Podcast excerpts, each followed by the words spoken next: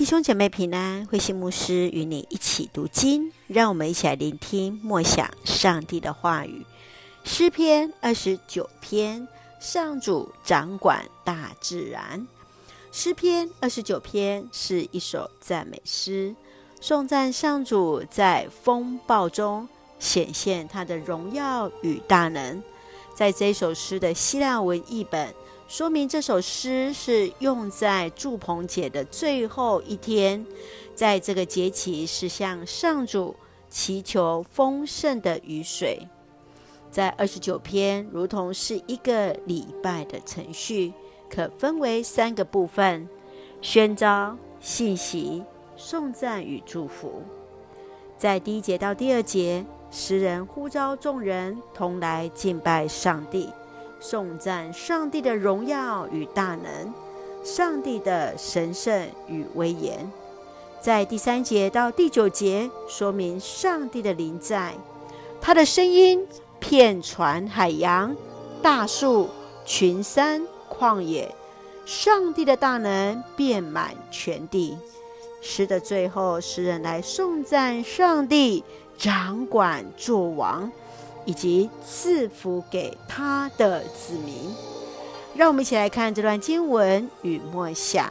请我们一起来看二十九篇第十节到第十一节。上主管理洪水，他永远作王统治。上主赐力量给他的子民，上主赐平安给他的子民。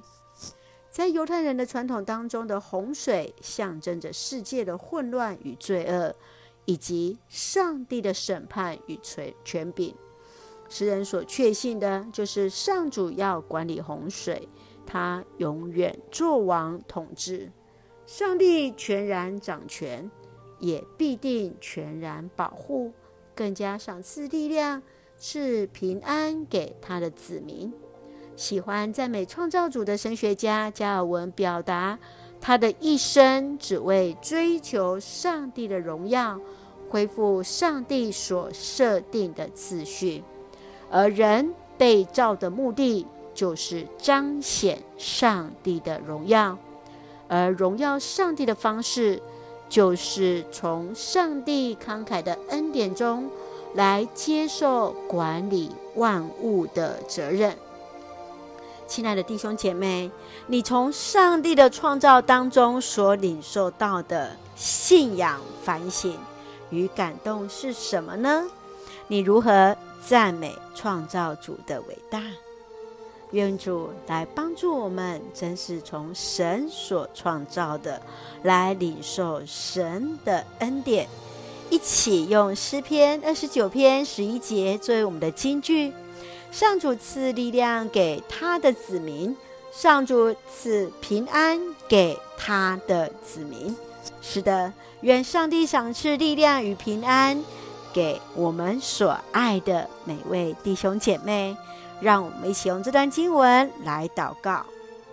亲爱的天父上帝，我们感谢赞美你，歌颂造物主为我们所做一切的美善。